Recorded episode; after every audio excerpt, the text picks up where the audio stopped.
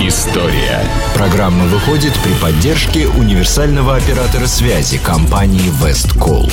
Весткол – надежный поставщик связи для бизнеса и дома.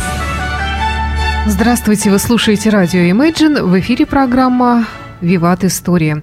В студии автор ведущей программы историк Сергей Виватенко. Добрый день, Сергей. Здравствуйте, Саша. Здравствуйте, дорогие друзья. В студии за пультом Александра Ромашова, который напоминает вам, уважаемые слушатели, что в конце программы традиционная историческая викторина, призы для которой предоставлены нашим дружественным магазинам Imagine Club, это пластинка музыкальная, и также, конечно же, приз от компании Westcall, это фирменная футболка с красивым логотипом.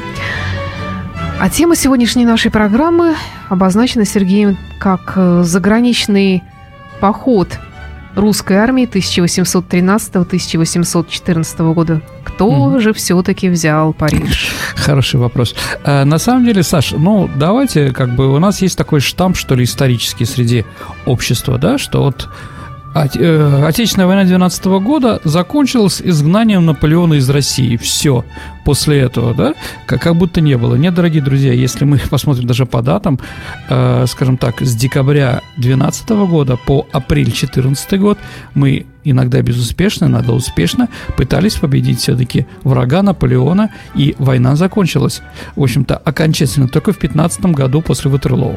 Ну, вот просто как бы у нас вот отрезаны и прочие заграничные походы.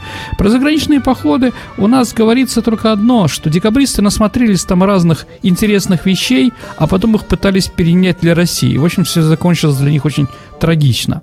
А, вот, давайте посмотрим что было после, а, после того, как э, французы ушли из Москвы. Ну, итак, э, когда Москва была покинута, то скажем так, она выглядела для тех, кто туда вошел, достаточно, э, скажем так, печально, да. Э, как сказал Стендаль, Анри де Бейл, да, писатель французский, что Москва – это большой труп.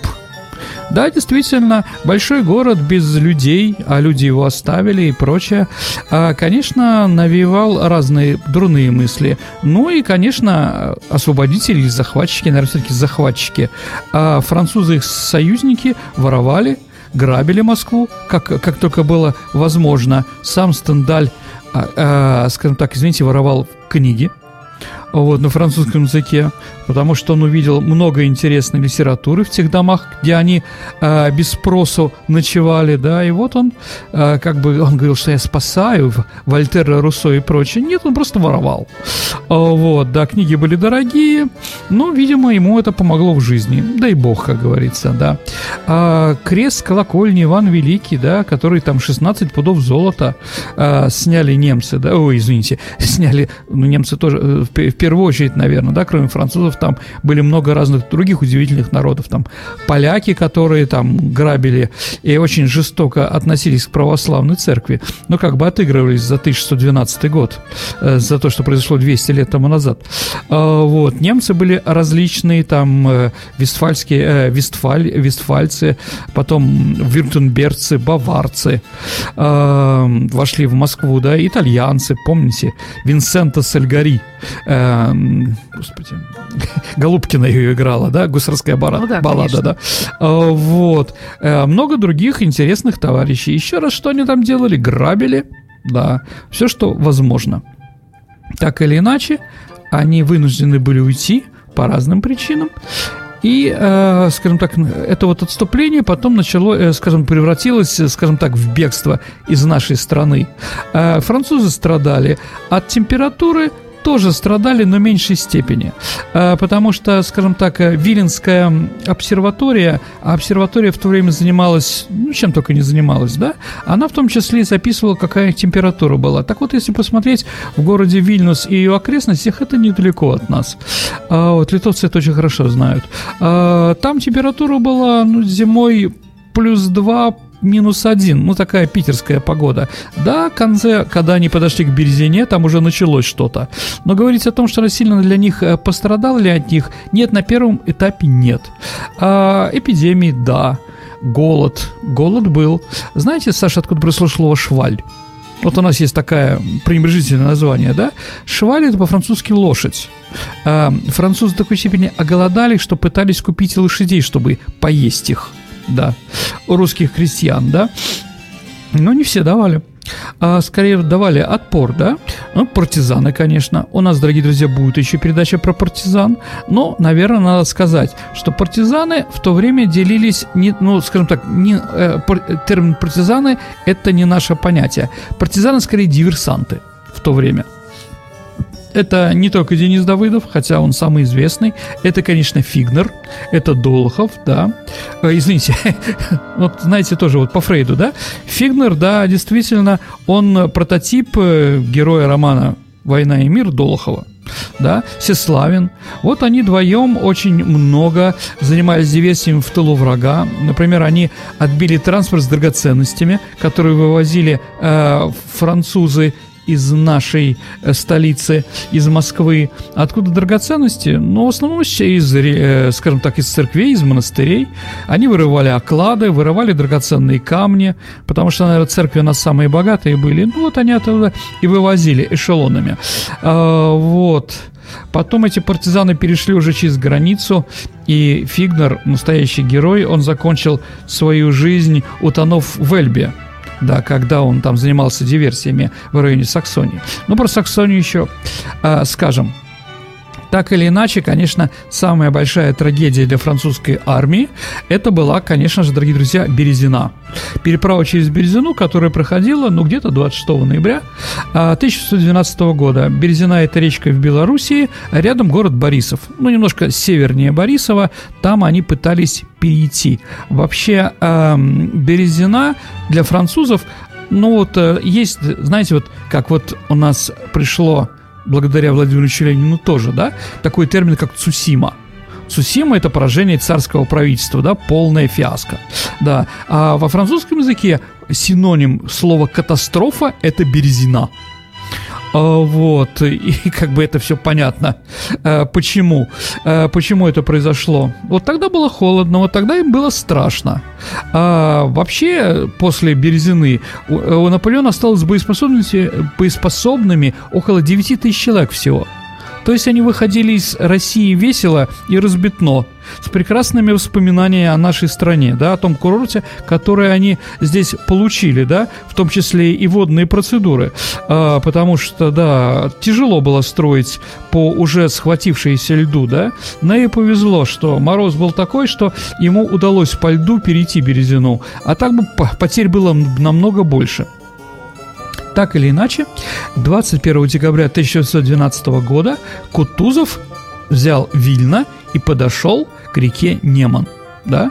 Неман – это наша граница, откуда французы перешли, да. А в приказе по армии, вот, да, извините, я сейчас расскажу про приказ по армии, да. А здесь нам пришел вопрос, да, Саша?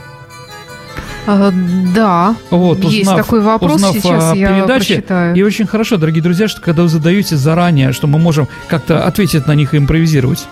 А, как вы считаете, почему часть российского общества и генералитета во главе с Кутузовым? Э, да, Кутузов, в частности, были против заграничного похода угу. армии. Хорошо. А, вот, э, а есть там имя, кому обращаться сейчас? Владимир. А, Владимир.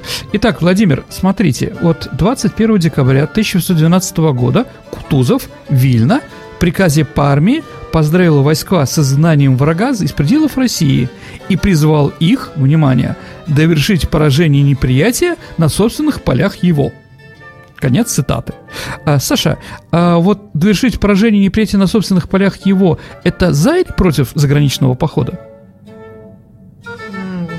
Затрудняюсь ответить. Это за. А, но понимаете, дорогие друзья, а через два дня, 23 декабря, когда Вильно приехал Александр I, да, где он наградил э, Кутузова и Георгиевским э, орденом первой степени, да, а Кутузов, э, Кутузов сказал, зачем проливать, государь, русскую кровь ради Европы? Что нам Европа сделала? А, вот такой вот изо- изоциалионист и славянофил. А, да, когда верить Кутузову, сложно, дорогие друзья, верить Кутузову. Кутузов вообще, если вот верить э, академику Тарли и другим источникам про Кутузова, да, человек был очень хитрый. И Суворов, он говорит, хитер, хитер, умер, умен, умен. Э, Кутузов был царедворцем в сравнении с Суворовым, который там бегал там, э, там по полям сражения, да. Вот, он был царедворцем, он был комендантом Петербурга, когда Павла убивали. То есть к этому убивал, дипломатом был, поэтому врал много. А, например, он еще раз, дорогие друзья, передачу про Кутузова мы сделаем. Мы уже тут решили. А, так вот, давайте еще раз напомню, что когда после Бородина Кутузов написал Александру Первому письмо «Ваше императорское величество, Александр Павлович, Победа полная. Враг при разбит. Бежит. Мы его догоняем, уничтожаем тысячами. Здорово, да? Только через два дня почему-то Кутузов сдал Москву. Что, да, кстати, это тоже новость для императора была неожиданным. Он их его не ставил в известность о таких вещах. А, так или иначе, а, где же правда? Правда, друзья, наверное, где-то посередине. Наверное, если спросите меня, если спросите меня, конечно, воевать, э, скажем так, в то время русская армия не могла. А почему не могла? Да потому что не было сил. Вообще из Тарутина а, уже вот начало наступления вышла армия 97 тысяч человек, а Вильна, когда пересчитали, это Вильнюс нынешний, да, их осталось 27 тысяч человек. Конечно, не 9 тысяч боеспособных, как у Наполеона, но все равно силы-то, чтобы всю Европу освобождать, были минимальные скажем так. А, вот, вот, например, что вспоминал э, такой офицер Бартеньев о том, что вообще чувствовали русские офицеры, вот подходя к границе, да? Э, с октября по январь, э, значит, с января по октябрь месяц, э, извини, да, с января по октябрь месяц, пишет Бертенев, мы все время были в походах. А проходили обширные дремучие леса Минской Могилевской губернии. Далее, внимание, цитата, да? «Сами рубили, рубили большие сосны, сами прокладывали большую дорогу и терпели нужды разного рода. Моровая язва, а, значит, похищала наших солдат. Вообще, а, вообще практически не осталось здоровых и нормальных физически. Поэтому нашу роту в Вильне разбили артиллерийским парком. Кроме двух-трех солдатских рубашек, у меня и то, которые были ветхие и не способны к решению. У меня прочего белья вообще не было. Жалования целый год не платили, да? Да и на это жалование купить было ничего невозможно, потому что рюмка водки Вильна стоила э, 10 пятифранковых монет. То есть, понимаете, да? Вот. Вообще практически ничего. И поэтому а, моральные силы, конечно, были, но физические тоже не были. И поэтому нужна была какая-то передышка. Но передышки в армии не было дано сразу. Итак, 1 января 1913 а, года наша русская армия во главе с фельдмаршалом Кутузовым тремя колоннами пересекла Неман, границу Российской империи, а, и направились на польский город Плотск, к северу от Варшавы, оттесняя там оставались не французские войска, а саксонско-польско-австрийские а, за Вислу, а, за реку, да. Почему саксонско-польские австрийские? Но они более слабые, чем французы, да и французов было мало. И вообще, как бы, да, вот кто вспоминал о том, как, какая идет армия русская, да, вот она переходила, и поляки вспоминали, так вот, с пренебрежением, что ли, ну, я не вижу никакого пренебрежения, что русская армия перешла, и она наступала вместе с козами и коровами – это о чем говорит? Это говорит о том, что продовольствие ловить в Польше было тоже нечего, поэтому мы шли самими, да? Ну, козы и коровы – это не только мясо, но и молоко, которые давали, да, которые давали нашей армии не умереть с голода, во всяком случае. Так или иначе, э, сражений больших не было, но Варшаву мы взяли, конечно. Э, в апреле 13 года скончался Михаил Иванович Кутузов. Итак, к тому времени, который Наполеон покинул рус... э, французскую армию и приехал обратно в Париж и начал активно заниматься мобилизацией всех, кого только было можно поставить под ружье. Итак, вообще он сосредоточил около двух... Собрал около 200 тысяч солдат. А русско русская и немного прусская армия а, была в районе 92 тысяч. А, откуда прусаки появились? Ну, прусаки были союзниками э, Наполеона, их насильно заставили, вот их точно насильно заставили, и они воевали в районе Риги. Ригу они не взяли, Витгенштейн не дал им взять и Двинск, и так, может быть, они сами не сильно хотели. Так или иначе, в декабре 12 года наш русский офицер Дибич, немец по национальности, а также с другими русскими офицерами, такими как Клаузовец, я думаю, фамилию Клаузовец вы знаете, искусство войны, он тоже прусак, а, и Дона. А, Дона если вы были когда-нибудь в Калининграде или Калининградец, вы знаете, что одной из главных башен э, Кёнигсбергской оборонительной линии называется в честь него Донна, да, в честь вот этого. Там, по-моему, музей янтаря находится. Ну, может, я что-то ошибаюсь, ну, как-то так вот есть, да? Они начали вести переговоры с другими прусаками о том, чтобы они перешли на нашу сторону.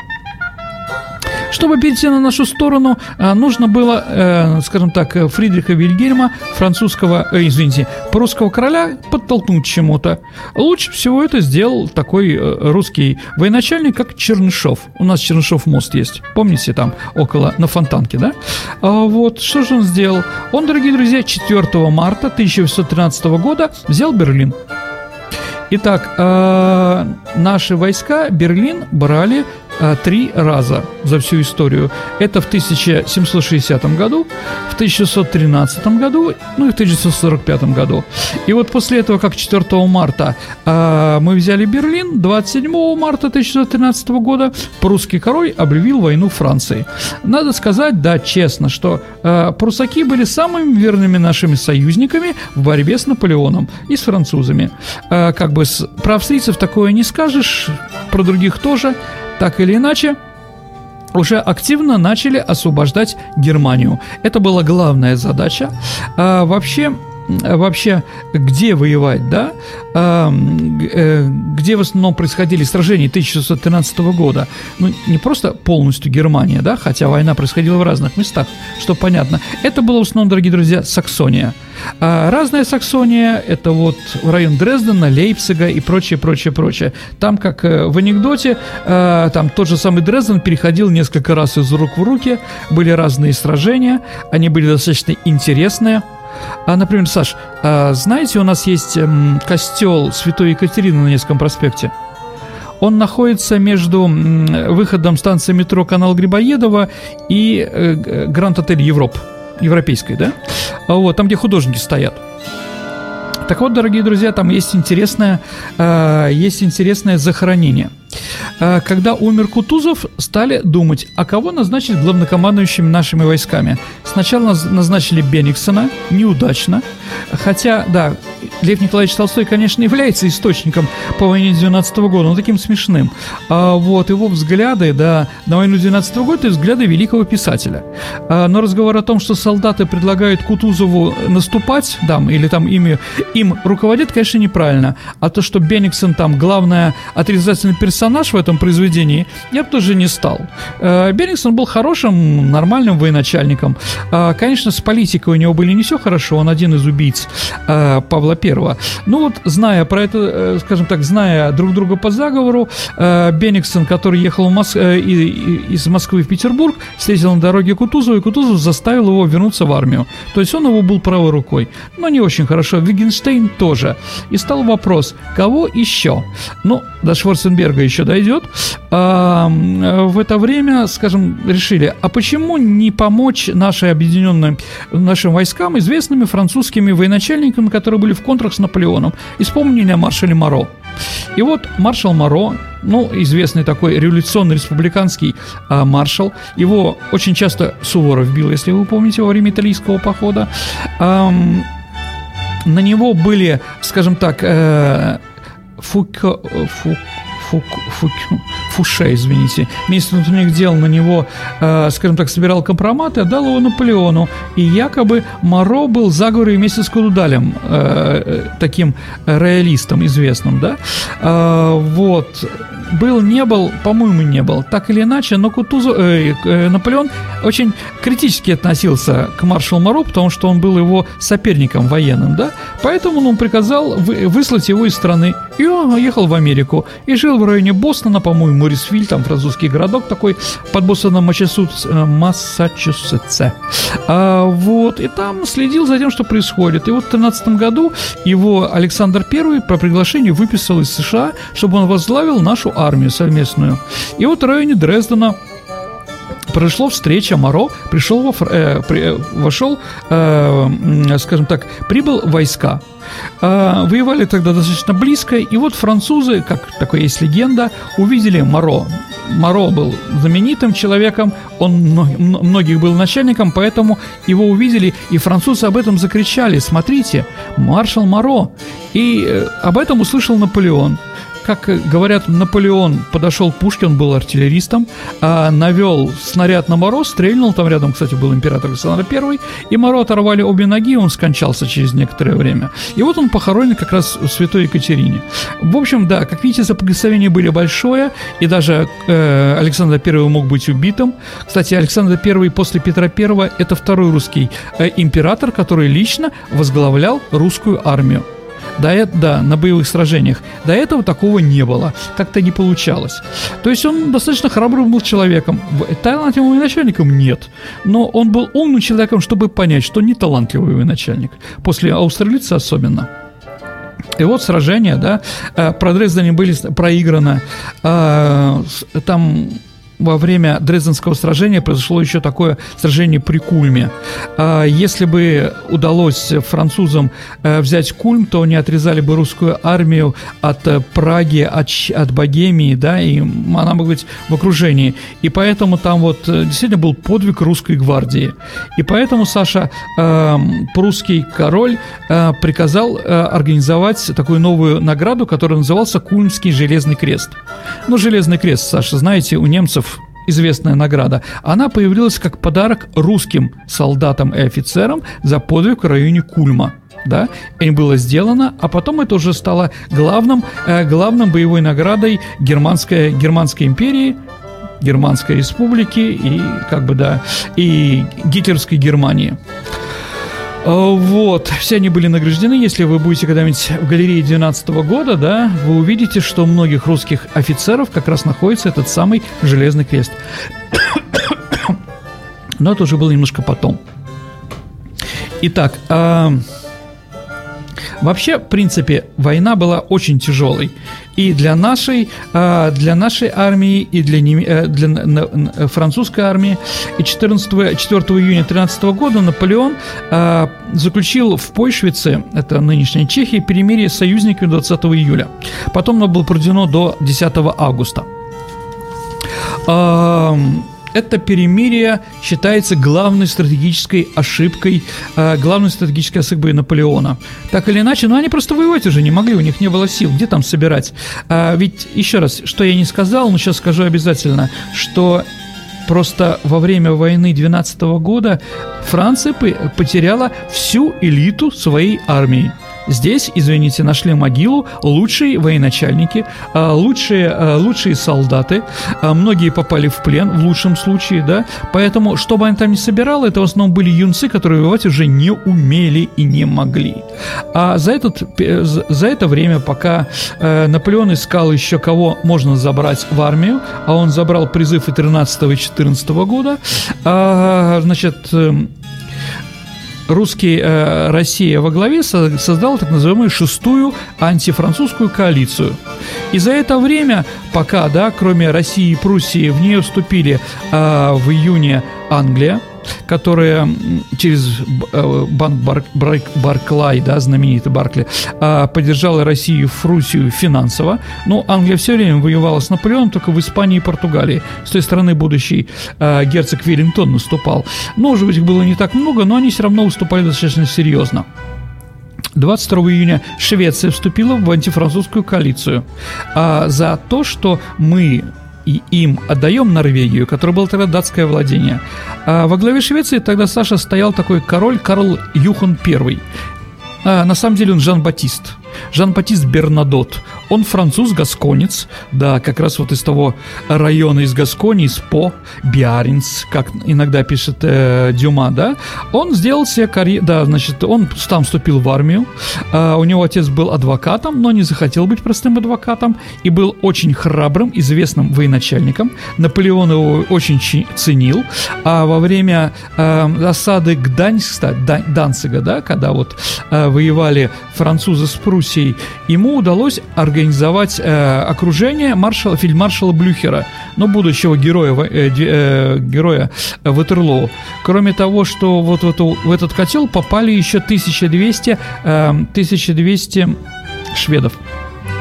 И вот э, шведская, э, шведская, скажем так, э, шведом Бернадот, как чувствуешь, что ли, да, а иногда такое второе чувство, он даже своего сына назвал Оскаром который родился в конце 18 века, а, ну, это шведское имя, да, ну, мода была такая, да, так вот, он почему-то шведам оказал нормальные человеческие условия. Он их накормил, не дал их уничтожить, разграбить, и очень, и потом шведы, которые воевали на стороне Пруссии, были переправлены, э, переправлены в Скандинавию, и там они сказали много хороших слов о Бернадоте. И вот когда произошло событие, э, э, Густав Адольф IV, э, шведский король, умер, умер то э, шведский парламент э, предложил возглавить Швецию Бернадоту. И вот француз стал французским, э, шведским королем. Но вместо, вместо того, чтобы сказать Наполеону спасибо, он как бы, да, вступил в антифранцузскую коалицию. Кстати, он за это сразу получил Георгия первой степени Александра Первого. Ну, да, предал, предал.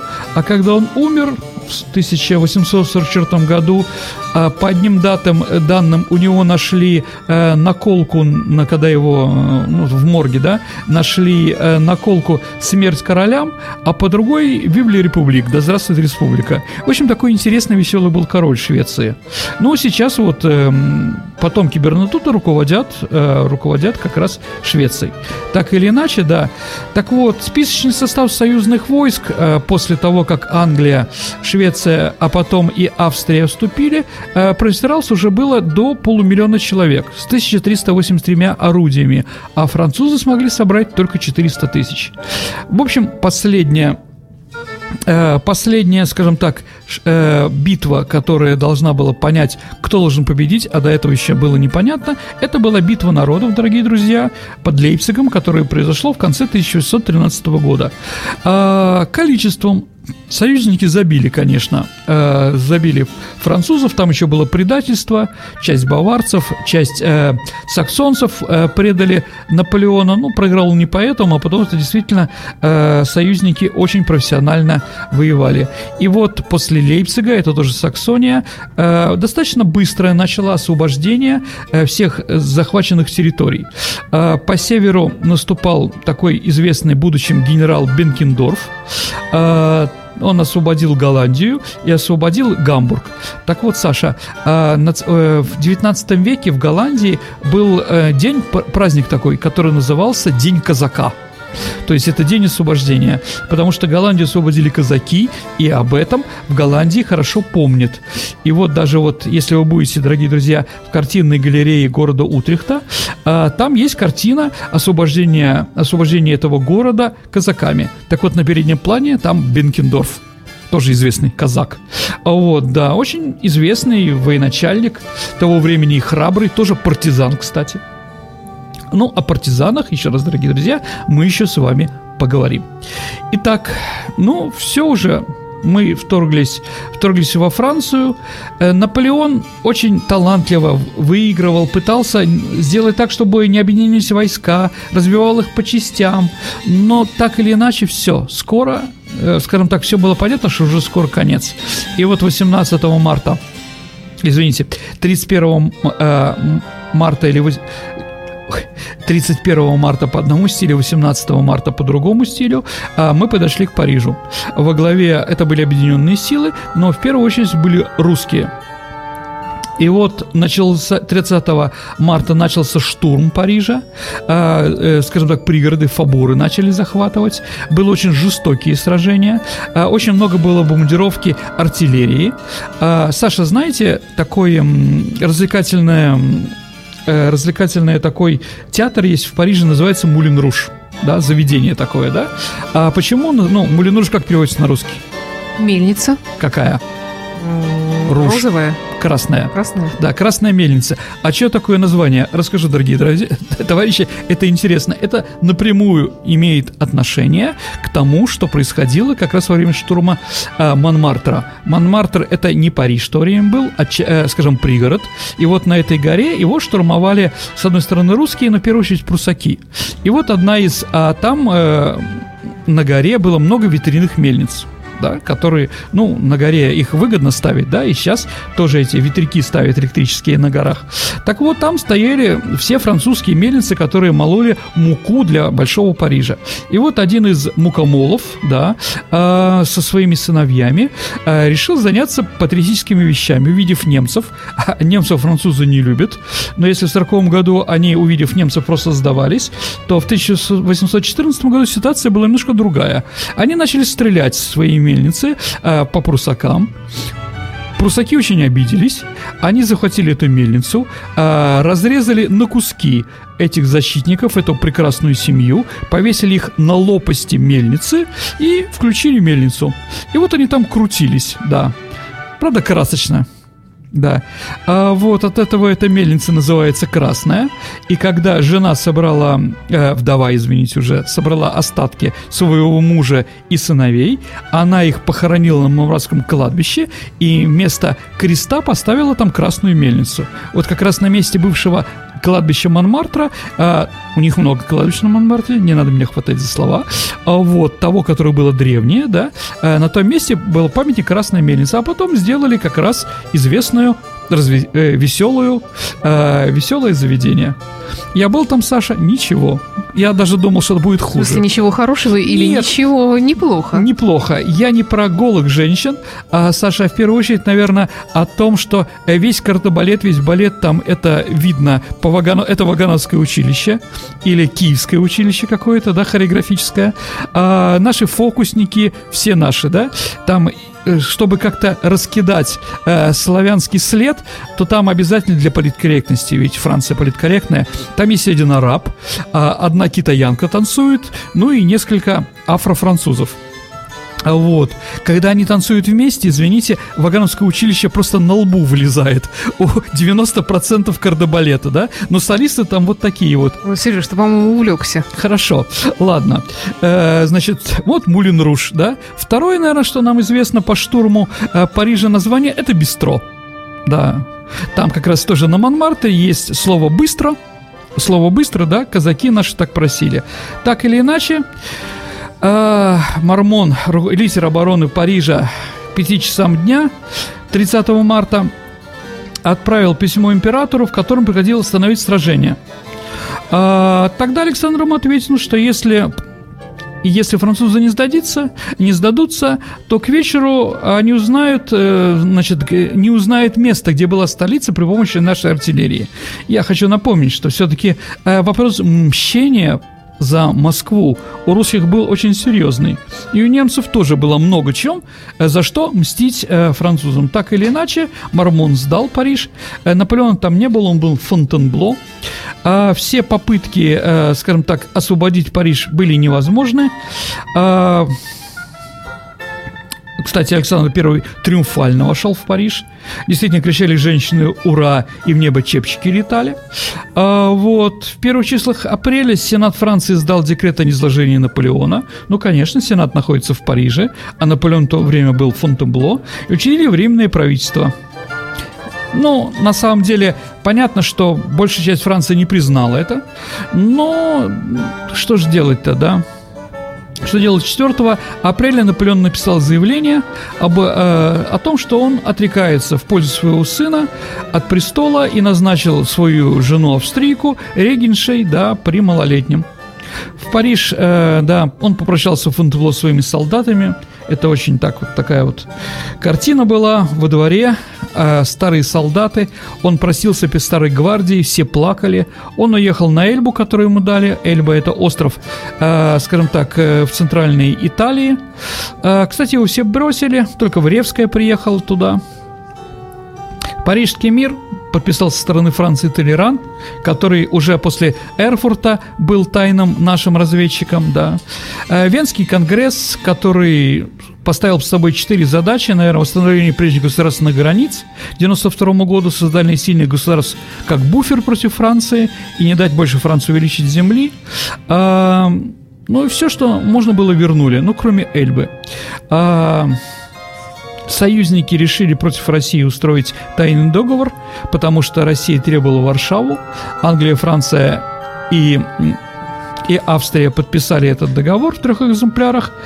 Но Наполеон неожиданно вернулся с Эльбы. Вся эта история 100 дней вам известна. И когда он вошел в Париж, он увидел на столе, оставленный Людовиком XVIII, этот самый договор, который он подарил потом Александру Первому. Так или иначе, действительно, э, бурбоны ничего не забыли, но ничего не научились, так или иначе. А когда младший брат Людовика э, прибыл в Париж в красном английском мундире, ну, это, конечно, французам вообще не понравилось. Поэтому достаточно быстро свергли опять бурбонов, и только, э, только сражение при Утерлоу успокоило французского императора, да, он был разбит и отправлен на остров Святой Елены. Вот такая вот сражение, да. Единственное, что можем еще сказать интересное, дорогие друзья, 24 э, августа 1814 года англичане взяли город Вашингтон в Соединенных Штатах Америки. Да. Э, Белый дом и так далее и тому подобное. Ну, американцы об этом любят вспоминать сейчас, но как бы это тоже вот одно из было частей той войны, которая тогда продолжалась. Ну вот, Саша, вот такая, такая вот история. Ну что, тогда, наверное, переходим к нашей традиционной викторине. Обязательно. Итак, Саша, в прошлый раз у нас был вопрос про новый курс и Рузвельта, и был вопрос о том, в каком фильме, в котором один из главных героев был Франклин Делано Рузвельт, он, узнав о том, что э, японцы напали на США, встает своего инвалидского креста, да, актер, который там играл, знаменитый Джон Войт, это Пер Харбор. Да, все правильно. А, ну, а теперь давай сегодняшний... А, а у нас, да, да, э, Олег э, Михайлов. Прекрасно. Поздравляем, Поздравляем. Олег. Да, вы смотрите да, интересные и фильмы. Если вы услышали наш сегодняшний выпуск и вопрос, то вы можете ответить на него на нашем сайте imagineradio.ru э, в разделе анонсов, в анонсе программе Виват История. Ну, Не забудьте указать ваше имя, фамилию, номер телефона, imagineradio.ru, наш сайт. Ну а призы предоставлены, как я уже говорила, компанией Westcall, нашим партнером постоянным. Это красивые фирменные футболки и пластинка от магазина Imagine Club. А теперь, внимание, вопрос. А, я думаю, что проблем с ним не будет. Какое лакомство, дорогие друзья, 1912 году стала популярна в России во время празднования столетия Отечественной войны 1812 года. Как называется лакомство? Очень вас прошу, в ответе делать писать два слова, а не одно. А, а второго-то слова я не знаю, но сейчас скажешь, я надеюсь. Ну, не скажу, да. Мне-то лично, а да, обязательно, узнаю, конечно. Ответить. Да, и, кстати, как не любопытно бы это прозвучало, но ответы поступают уже раньше, чем ты задал вопрос. Ну, так бывает. Хорошо, надеюсь, там два слова или одно? Не обратила внимания, там много слов. Понятно.